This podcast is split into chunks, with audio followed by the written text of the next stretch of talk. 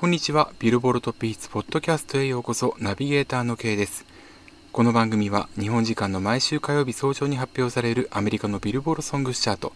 そして毎週水曜日の午後に発表されるビルボールジャパンソングスチャートのトップ10、さらには注目曲を紹介します。今ヒットしている曲やヒットするための戦略についてお伝えするプログラム、どうぞよろしくお願いいたします。では早速参りたいと思います。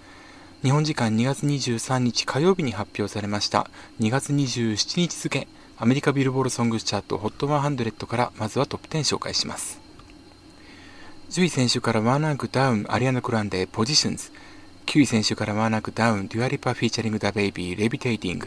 8位先週からワンランクダウンクリス・ブラウン featuring ヤング・サグ Go Crazy 7位先週から2ランクダウン 24K ゴールデン featuring イアン・ディオール Mood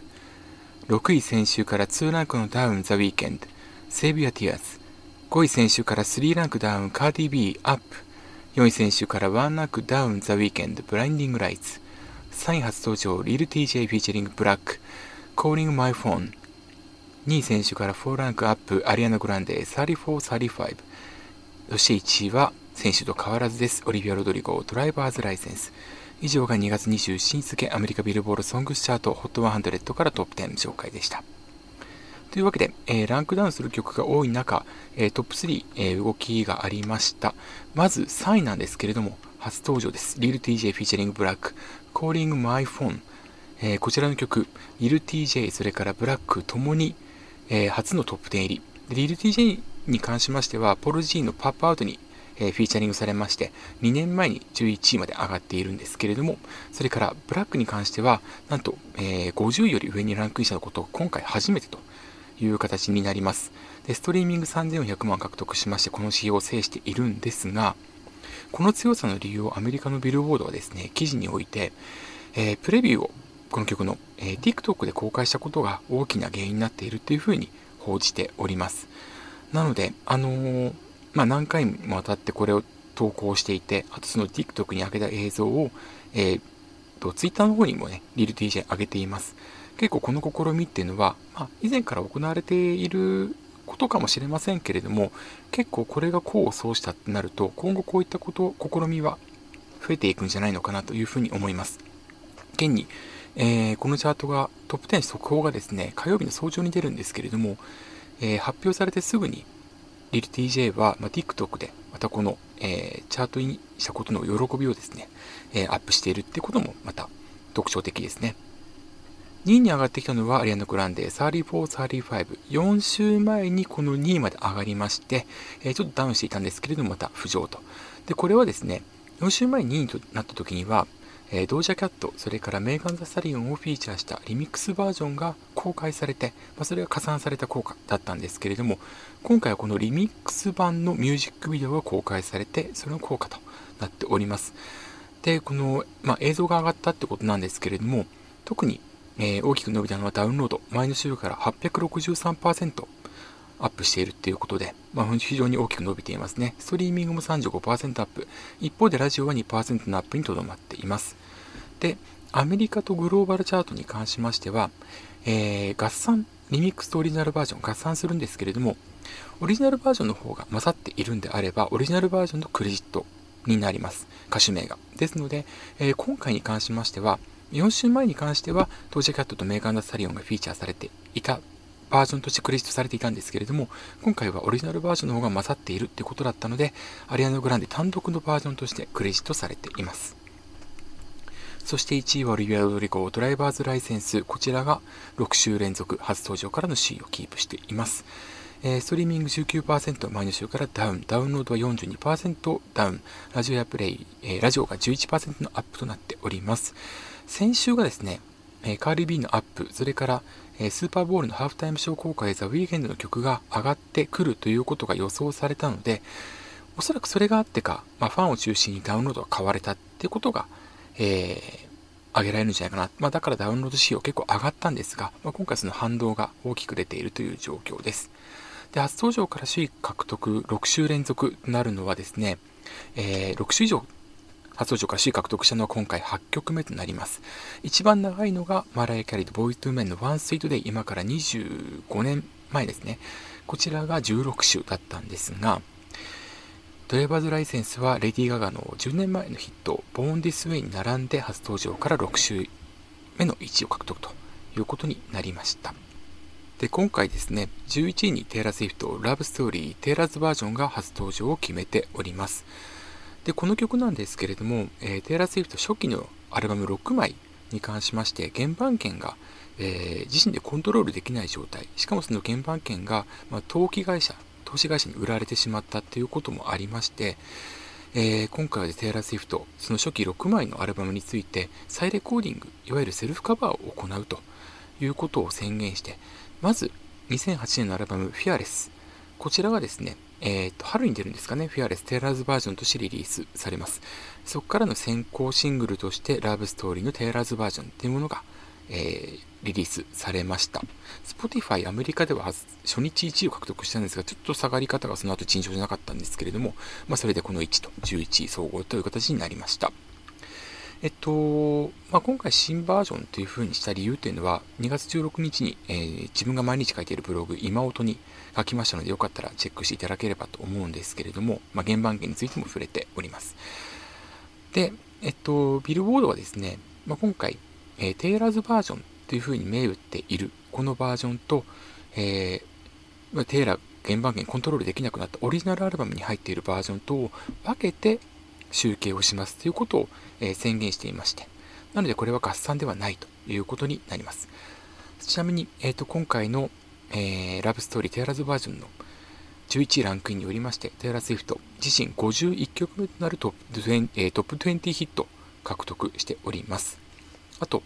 えっと、今はもうポップのジャンルで活躍しているテイラー・スウィフトですけれども、カントリーソングスチャートを今回制しまして、えー、2012年の We Are Never Ever Getting Back Together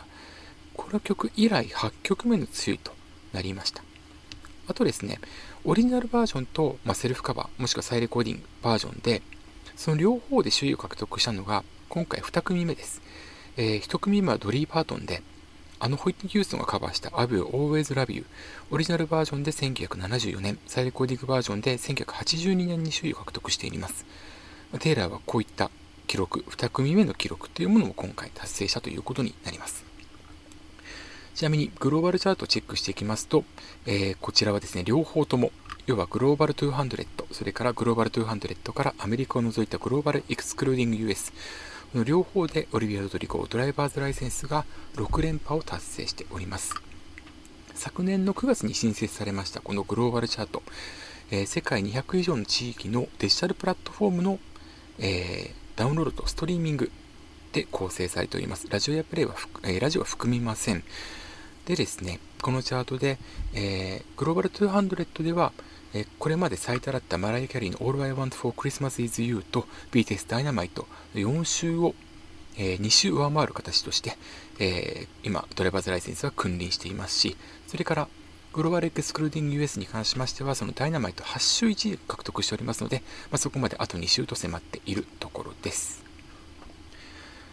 このグローバルチャート、えっ、ー、と、100位までは無料会員、アメリカのビルボードのビデオ、え、無料会員が見ることができるんですけれども、100位以内に J-POP の動向をちょっと今回チェックしていきたいと思います。64位から41に上がったのがアド・ウッセイは最高位を更新です。74位から48にアップした優里・ドライフラワーも最高位を更新。60位から55位には YOASOBI 夜に駆けるが、それから116 116位から98位には YOASOBI の怪物が入っています。これはグローバル200です。それと、えー、 Global Excluding US を見てみますと、えー、16位には4ランクアップで Ado うっせぇわ最高位を更新。18位には15ランクアップで優里ドライフラワー、こちらも最高位を更新。30位には2ランクダウンで夜遊び夜にかける。51位は1ランクダウンで夜遊び怪物。63位には4ランクアップでイブ開会期間が最高位を更新64位には、えー、31ランクでティッシュの猫こちらは、先ほども言ったようにオリジナルバージョンリミックスバージョン合算されます要はザ・ファーステイクのバージョンも加わっているということです、え、87位には11ランクダウンでリサのホムラリサさんのホムラそれから94位には星野源さんの創造が初登場。95位にはオーサムシティクラブの忘れなが初登場を果たしております。こちらが、えー、グローバルエクスクルーディング US100 位以内に入っている曲のうち、えー、J-POP の動きを紹介しました。というわけで以上が2月27日付アメリカビルボールソングスチャート HOT100 それからグローバルソングスチャートについても紹介しましたでは日本のチャートはどうでしょうか。2月24日水曜日に発表されました3月1日付。ビルボールジャパンソングチャート HOT100 からトップ10を紹介します。10位選手から3ランクのダウン夜遊び怪物。9位選手から1ランクアップオーサムシティクラブ忘れな。8位選手から2ランクダウンリサホムラ。7位初登場、星野源、創造。6位選手からワンランクダウン、夜遊び、夜にかける。5位先週からワンランクダウン、BTS、 Dynamite。4位先週からワンランクダウン、 Ado、うっせぇわ。3位先週からワンランクダウン、優里、ドライフラワ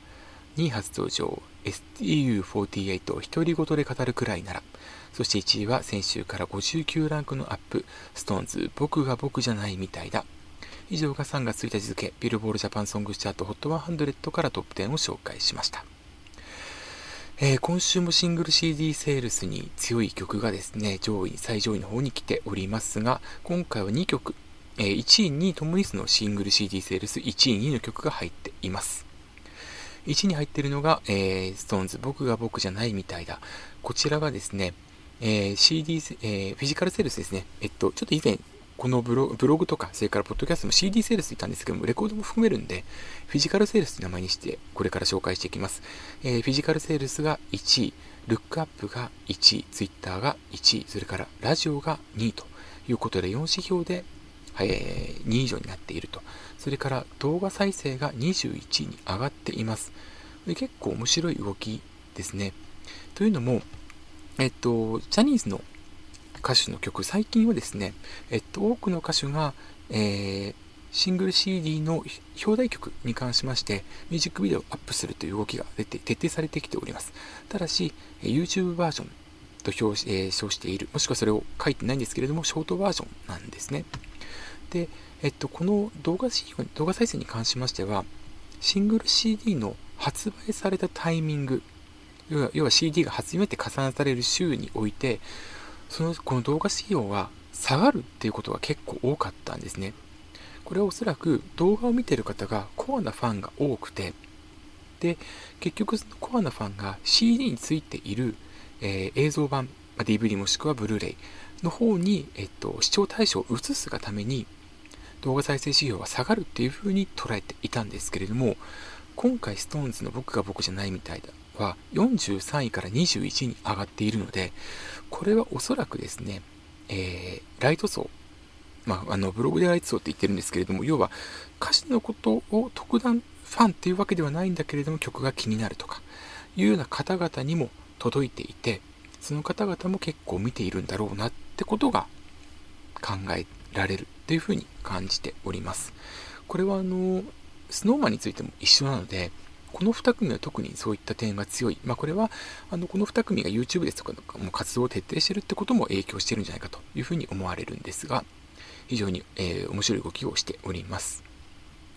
ちなみに、えー、スノーマンのグランドールに関してはですね、今週も、えーと、50位以内に入っております。グランドール、えーと、4週前に首位に登場したんですが、今週は44位という形です。で、動画再生指標に関しては、今週も25位と、まあ、10ランクダウンしてるんですけれども、とどまっていますので、結構これまたあの、ライト層の動きっていうのも結構見えてくるかなというふうに捉えております。2位には STU48 が入っております。こちら初登場。独り言で語るくらいなら。なんですけれども、えっと、このスノーマンやストーンズとちょっと違う動きがですね、えー、動画再生指標が100以内じゃない、300以内にも入っていないということが非常に引っかかります。あと、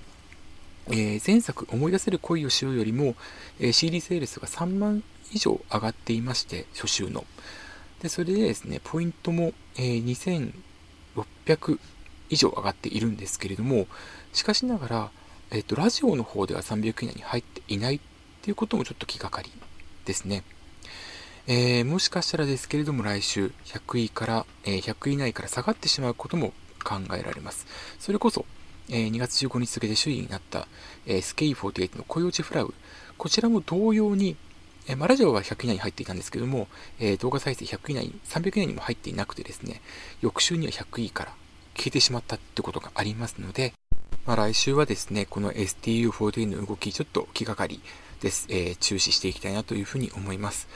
7位は星野源さんの想像が初登場、ダウンロードとラジオが1位となっております。ダウンロードは4万超えを果たしております。えー、それからラジオに関しましては、ちょうどこの週、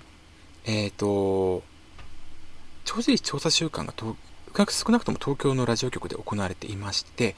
この長寿調査週間では定番の曲だったりとか、それからちょっと前に流行ったんだけれども、未だに今もよく愛されている曲っていうのもよくかかる傾向にあります。まあ、その中にあって、えー、想像が1位っていうのはかなり、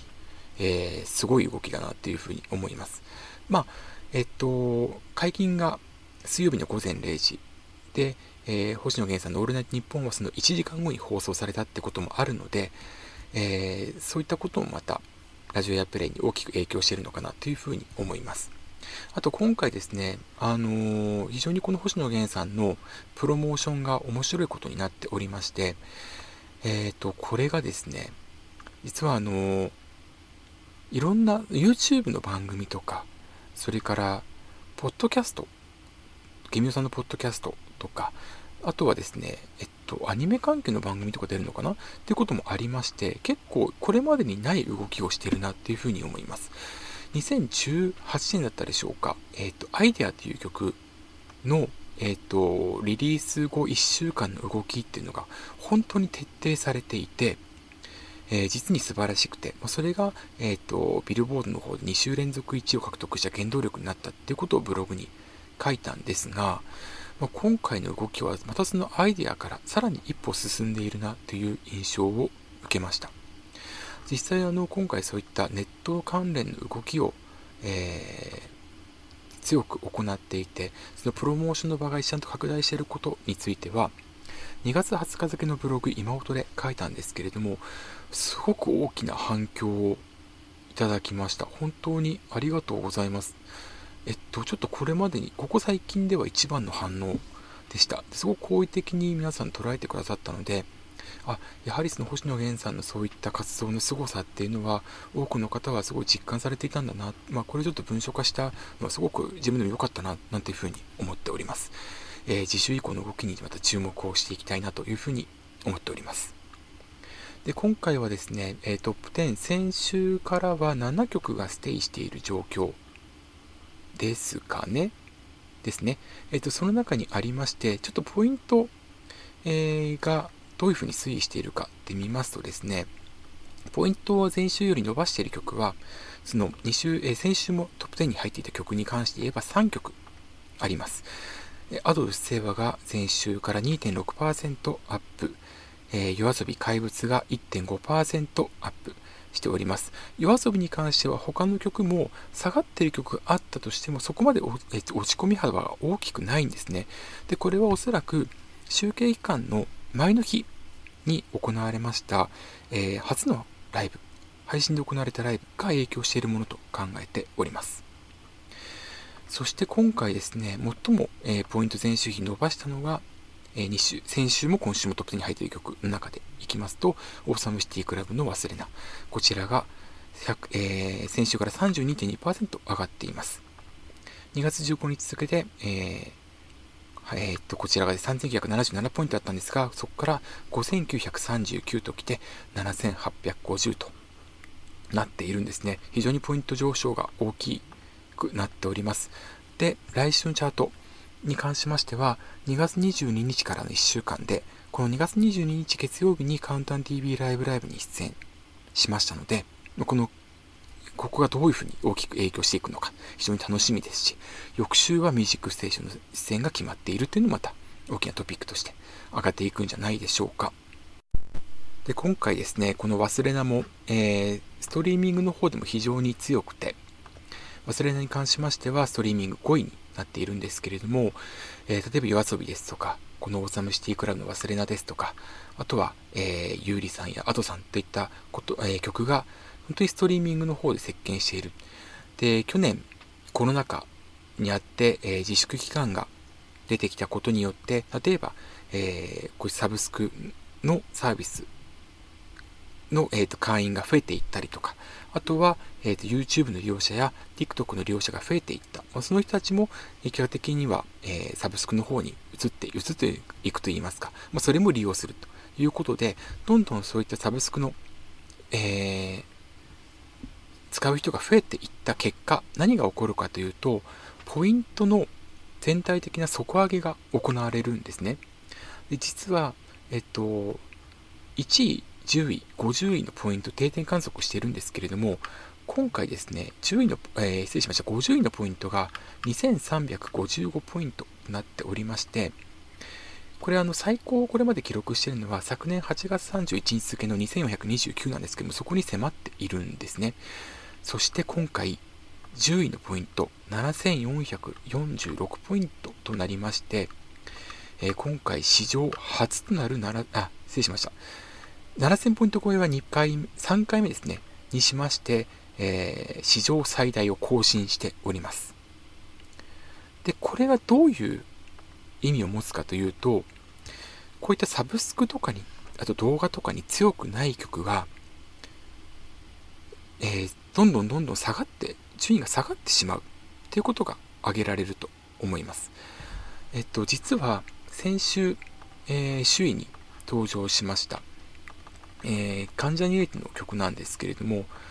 えー、君と見たい世界。こちらがなんと今回66位にダウンしているんですね。ここ最近の関ジャニエイトの中でここまでダウンしたのは初めてなんです。でもしかしたらポイントが、えー、2200とか、そのくらいで推移したかもしれないんだけれども、えー、全体的に底上げが行われている中で埋もれてしまったというふうに言えるんじゃないかと思います。ちなみに前作のリライフに関しまし、えリライブに関しましては、2970ポイントで、えー、シングル CD セールス加算2週目で25位だったんですが、今週は、まあ、そこ、ポイントを下回ってしまったと。えー、リライブの、えーと、シングル CD の、えーと、リリース、複数種から今回1種少ないってこともあるんですけれども、ただ今回50位未満になってしまった君と見たい世界ね、CD セールス加算2週目の動向というのはちょっと気がかりですね。えー、まあ、これでいきますとですね、ブログでもちょっと何回か書いてるんですけれども、火曜ドラマ、TBS の、で、今回はオーマイボス声は別冊で、この主題歌に起用されている Kiss-My-Fut2 のラブバイアス、こちらが来週のチャートで上位発動、えー、上位に進出することが予想されます。ただこちらに関しましても、この枠でえー、大ヒットした曲、特に去年でいきますと、えー、オフィシャルヒゲダニズムの I Love、えー、あいみょんさんの、えー、裸の心、それから世界の終わりのサイレントといった楽曲のようなヒットにはちょっと結びつかないんじゃないのかな、それこそデジタルをきちんと解禁していかないと難しいんじゃないのかなというふうにちょっと捉えております。えー、さっき、それこそ、えっ、ー、と、僕が僕じゃないみたいなの動画再生指標の好調についてお伝えしたんですが、実は、えー、キスマイ2ラブバイアス、今週の動画再生指標は18位なんですね。すごく好調にこの曲も推移しておりまして、おそらく接触指標伸び、えー、っていうのがある曲に関しましては、ストリーミング解禁してもかなり上位に来るんじゃないのかなってことが容易に予想できるので、ここはちょっと、あの、エイベックスさんの力もそうなんだけれども、やはりえー、ジャニーズ事務所さんの方で、ちょっとね、解禁の方に動いてほしいなっていうのが個人的な思いとあったりします。えー、まあその解禁どうなるかも含めて来週のチャートも注目していきたいというふうに思います。というわけで以上が3月1日付ビルボールジャパンソングチャート HOT100 からトップ10紹介しました。ここまでビルボールトップ5つお送りしました。ではまた来週お会いしましょう。ここまでのお相手は K でした。